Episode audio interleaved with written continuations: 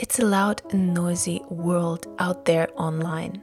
How can we, as creative authors, compete in the pay to play environment and master copywriting as creative storytellers? This is the topic of this first episode in 2021 because I really want to encourage you to learn the marketing skills as well as the creative skills. And we will talk about these interesting topics with none other than Bryan Cohen, a really well known author and coach in the author community, who will give you an insight into the ad platforms, especially Amazon ads, and explain why copywriting is storytelling and how you can get the most out of the copywriting process, especially when it comes to writing a blurb for your book. I hope you're as excited as I am. Please comment, let me know how you liked the episode. Don't forget to share it if you liked it, give it a thumbs up, and subscribe to the show wherever you're listening. Let's dive right into the interview.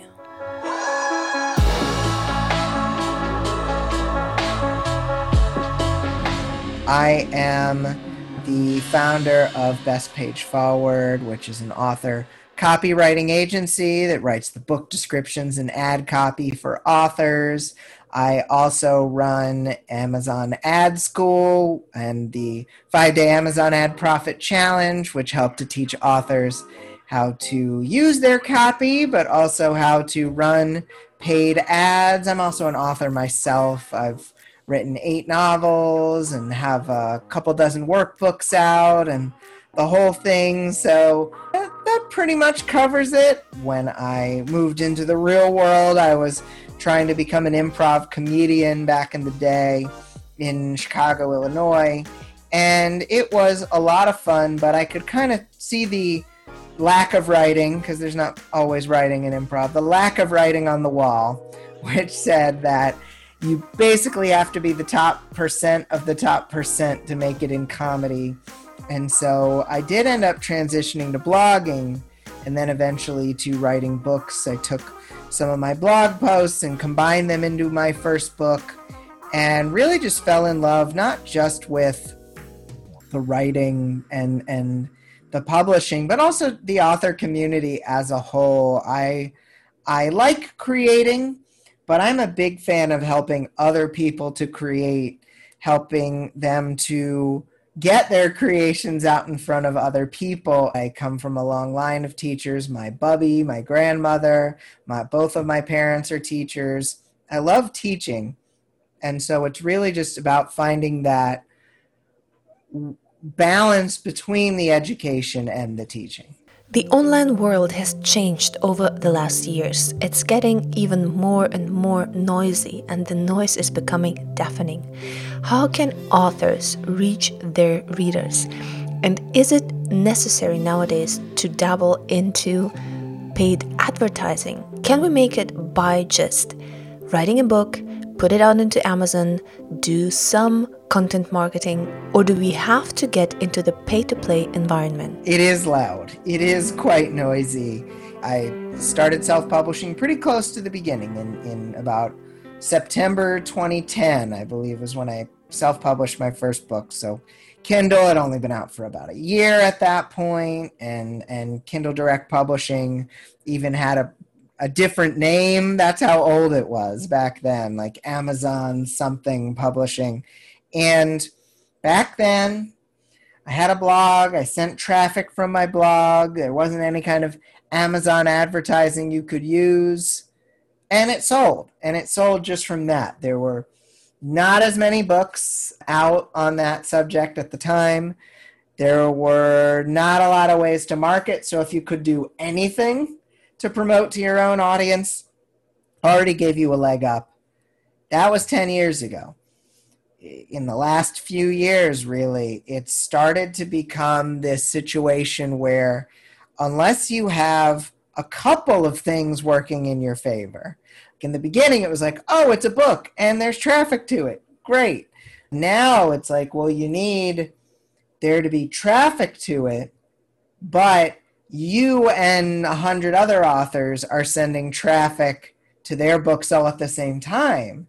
So yours needs to stand out, and you might need even more targeted traffic to go to it.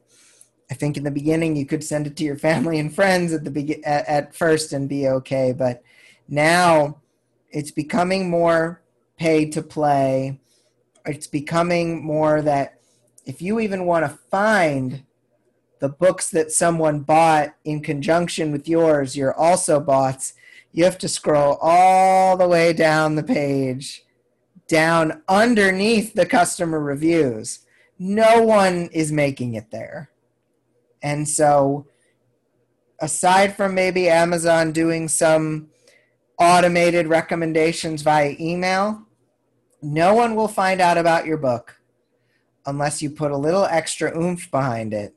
And the most affordable, effective oomph at this time, technical term, oomph, is Amazon advertising because people are already on Amazon and then you're pushing them to another Amazon page so they don't feel like, oh, it's kicking me off Facebook or it's pushing me off of BookBub to something else. This is from one place on one website to one place on the same website. And it is right now the best thing you can do. And I think for the purposes of knowing if there's a chance for your book, if your book is profitable, I would say paid advertising is a must. But when it comes to paid advertising, there's always money involved. You have to spend money and you don't know if you're going to get back your money's worth. You have to test, and this is actually quite risky for authors, especially those who are still starting out and who are still trying to profit from their books. So, where do we even get started if we want to go into paid ads with Amazon?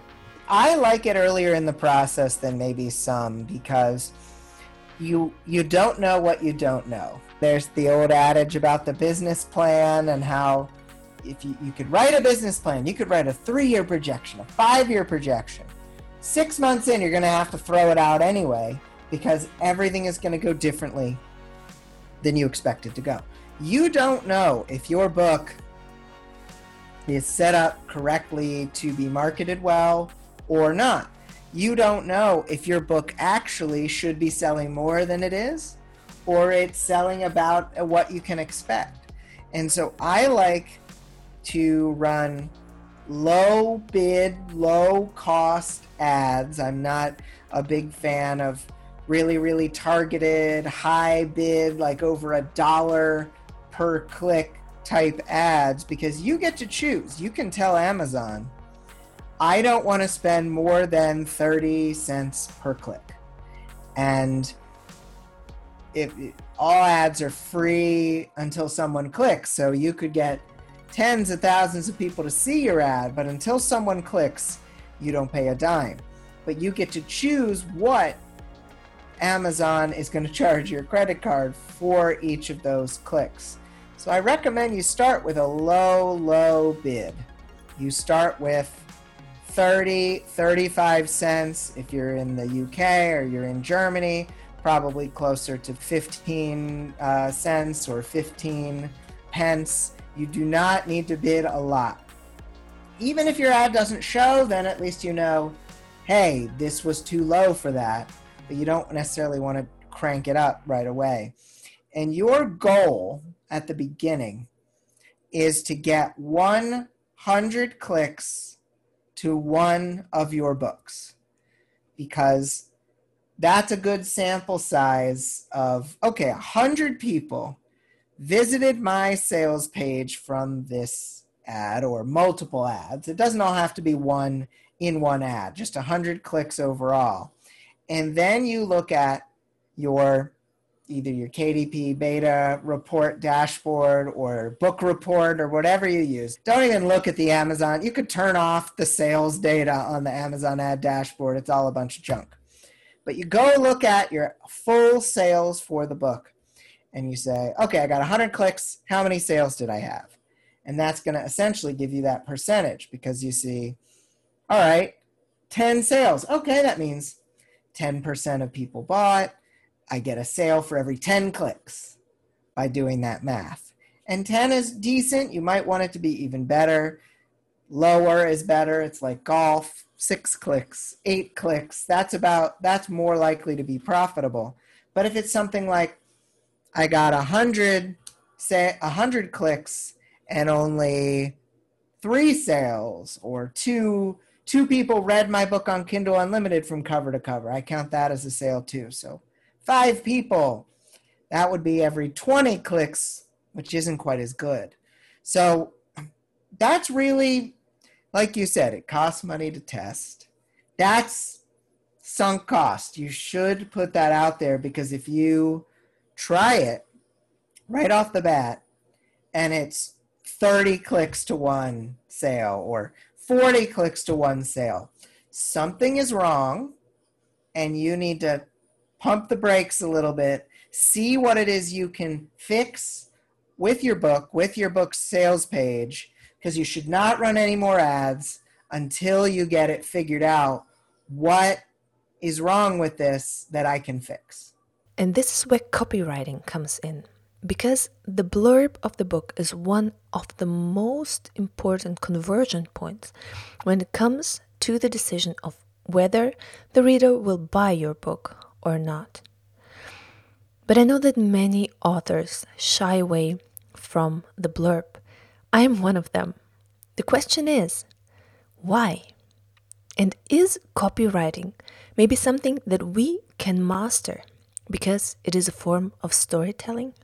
It is. That's a really great question because you absolutely are telling a story, which is why a lot of storytellers cringe when they have to write a book description because they don't think that it is a story.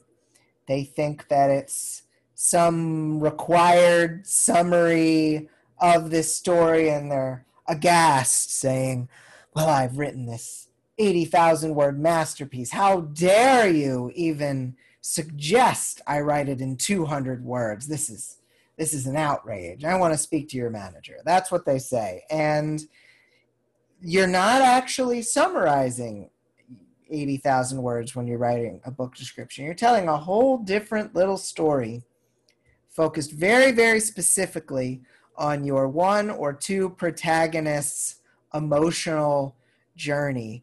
What are they going through? with the biggest beats of the story. Where are they at at the beginning? What is the big inciting incident that hits them, that kicks the action in? And how did they react emotionally to that big inciting incident? And then they're dealing with the trying to get what they want by the end of the story, trying to stop the bad guy or fall in love or find enlightenment and how are they coping with this journey? And then what is the big question that's that is going to excite readers that whether or not they achieve their emotional conclusion there? The will they or won't they? The will he stop the bad guy or make the ultimate sacrifice? Will he discover what his purpose is before it's too late whatever that beat is, that closing things off so that we know as a reader there is a beginning, middle, and end to this, but I want to know how it ends, and I want to know all the stuff in between, all the all the spaces that were not filled in by this relatively bare bones book description that only goes into a few key things, but it absolutely is a story. And Bryan has already mentioned the big question how to condense an 80,000 word masterpiece into 200 words. Seems like an impossible task, doesn't it? And how can we as authors distance ourselves from our work to look at the blurb as something entirely different? When you have an 80,000 word book, you're you're tempted to condense. It's not about condensing, it's about making a choice. You choose what is the number one conflict. You choose which is the character or which are the two characters maximum that I'm going to focus on. You choose what is the inciting incident, how am I going to express that here?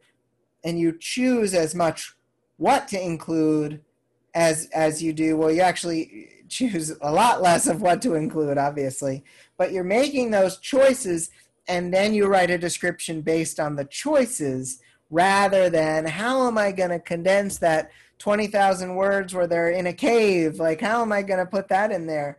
You don't need to worry about that. It's the same with like book covers. You think that everything from the book needs to be on the cover, but obviously it doesn't.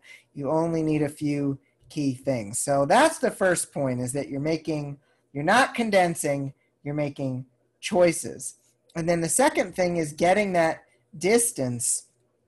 This is where it's kind of like help you want to get a little bit of help outside of your your own head. Just like you use an editor for your book, there's no reason why you can't use someone for your book description.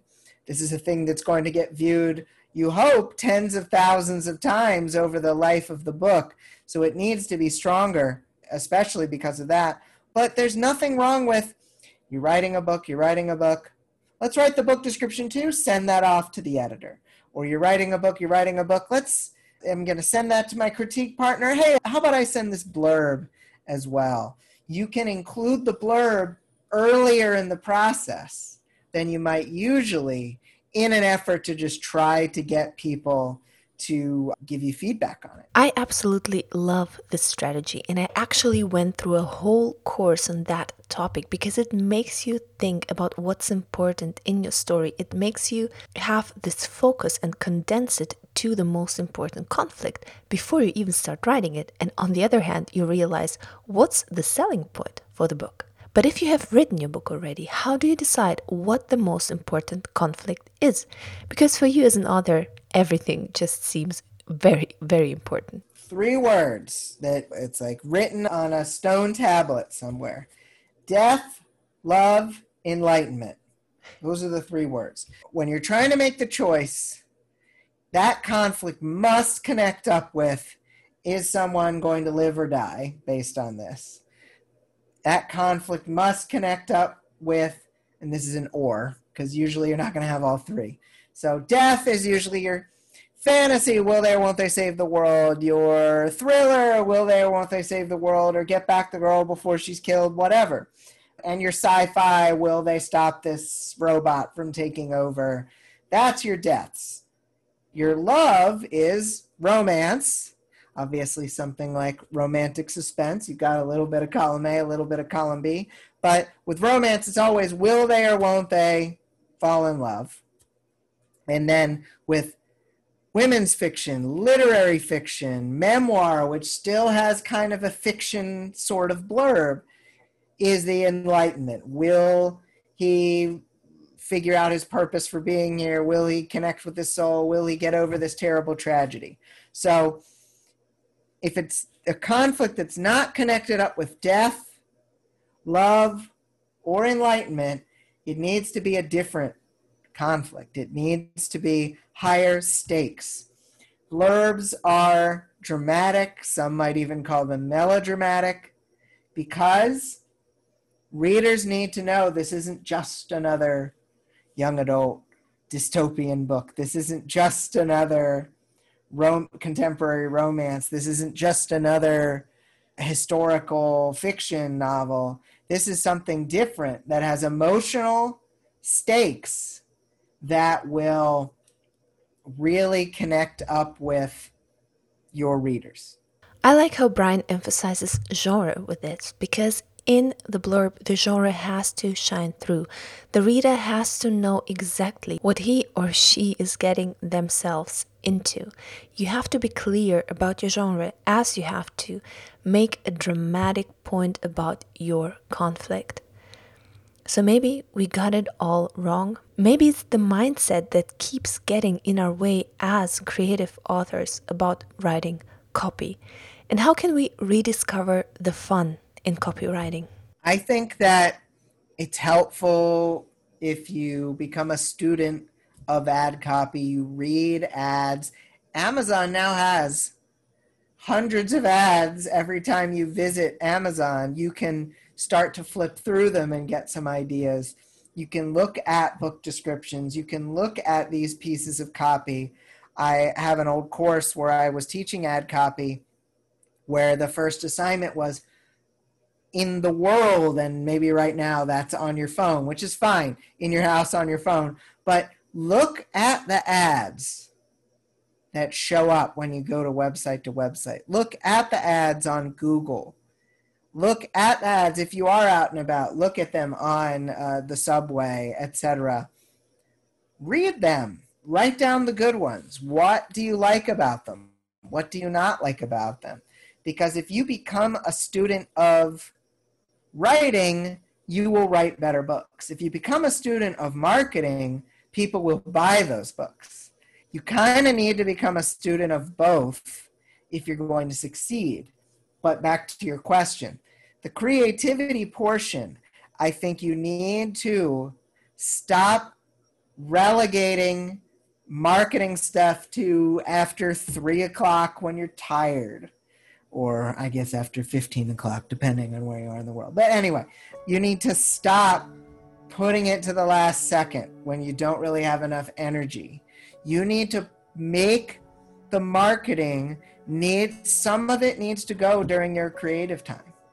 And there is a, a case to be made for writing the book description and the ad copy before you even write the book. Several years ago, thriller author Adam Croft did this in a big way. He wrote hooks until he had the perfect hook for his thriller book. Then he put it out. Then he made hundreds of thousands of dollars on it. And so that doesn't mean you have to do it that way. But I've seen other instances. A friend of mine came to me with a, a blurb for a new written to market in the Chris Fox way of talking about it, written to market series for a paranormal cozy mystery. I, I know the genre pretty well. I read the blurb and said, there are three or four things wrong with this that are not on trope. They are not the right tropes and the right kind of characters for paranormal cozy mystery. And because she was working on the book but not finished it, she was able to change the blurb, change the book, She's now on book 13 of that series, makes over $9,000 a month. And it started with, well, let's get the blurb right first, because that's going to help us get the book right, which is going to help us make the marketing work. What a great and new perspective on writing the blurb and on writing ad copy. Because you might have written an 80,000 word masterpiece or something longer or shorter, but nobody will read it because your blurb doesn't reflect the quality of your book. Your ad copy is not good enough to get it into the hands of readers that might enjoy that book. So never underestimate the power of a blurb and the power of ad copy. And if there is such a thing, what would be the most important ingredient in the blurb? A strong ending with that depth, love, and enlightenment concept in mind the last word of the last part of your ad copy. And some people will write one sentence or multiple sentences. As long as the last word in your ad copy is that expression of death, murder, blood, whatever, love, heart, forever, or soul, connection, whatever you, you are doing, whichever of the three your book is focused on that as the last word or concept is so important because when I used to do improv, it was always about leaving the audience wanting more. And when you're writing a blurb, it's about leaving the readers wanting more because they need a reason to, they're going to be paying money that is going out of their bank account to your bank account eventually they need a good enough reason. And so they are going to click a button and buy if you give them a 99 cent, $2.99 cent, $3.99 cent reason to buy the book. And that final concept of the hook, final concept of the end of your book description may just be the reason they need to make that transaction happen. A great note to end the interview on. And before the recap of the most important points Bryan mentioned in the interview, I ask the most important question I ask every guest, which is what's your favorite story and why? I don't know if anyone will have mentioned this in your episodes. Grey's Anatomy. let me tell you why I'm going to say Grey's Anatomy. I'm not saying that Grey's Anatomy is not a soap, an evening soap with intention of being trashy and scandalous and all of that. It is. But to label that as bad writing is a uh, misunderstanding of the entire concept of story. Stories all have a purpose. The purpose of Grey's Anatomy is to be the most talked about evening soap opera on television. And now it's in its 17th season, I believe. To have done that for 17 years, to be able to go through hundreds and hundreds of episodes of television and still be able to tell a story that millions of people want to watch every single week. And really, that show may only end when they get bored because they know they can do it. And I I have honestly watched every single episode of that show and 17 seasons worth of shows. And I remember I got the first season on Netflix the year it came out when they were still handing out the DVDs. I got a Netflix DVD of that first half season and just the ending. Oh, so you must be the woman who's been blanking my husband. And like that is the biggest cliffhanger of all time, season to season.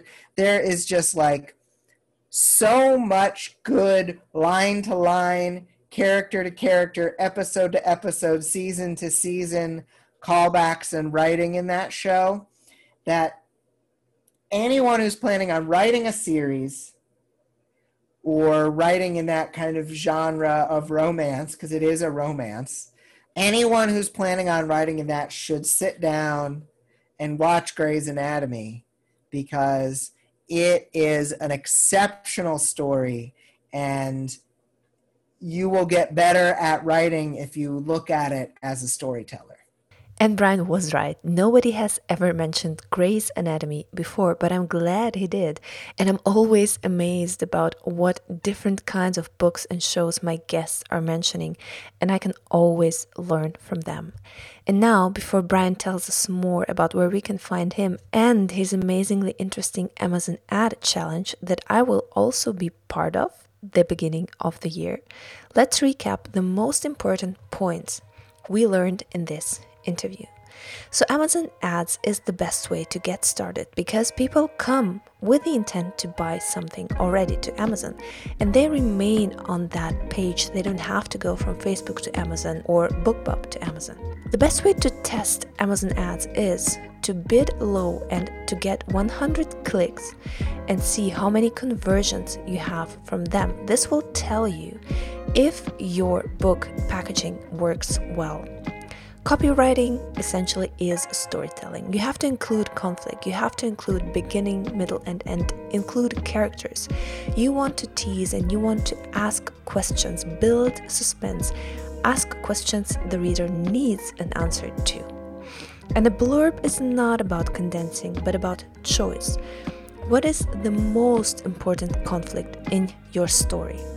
To choose that conflict, you have to think about three words death, love, enlightenment.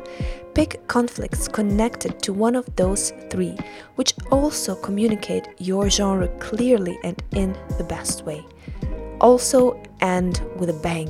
Give them a reason to click that buy button.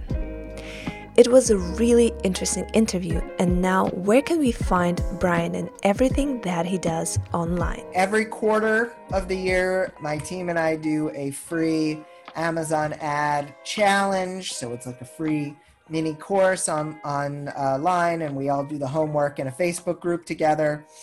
And we had 20,000 authors take it last year, so people really like it. And we'll have the link in in the show notes, but it's it's look for it out there. It's the January five day challenge. We'll put up a link sellingforauthors.com forward slash January. And then I have a podcast as well, The Sell More Book Show. You can check that out at sellmorebookshow.com. And if you want my team of intrepid author writers to write your book description for you, you can go to bestpageforward.net forward slash blurbs, and we will write that for you in a month. Links are in the show notes. Thank you so much for listening. I hope you got some value out of it and you're motivated to get a fresh start into the new year. Go ahead, be part of the Ad Challenge. Don't forget to rate and share this podcast if you enjoyed it, and subscribe to my YouTube channel if you listened on YouTube. Thank you for your time, and I see you next week.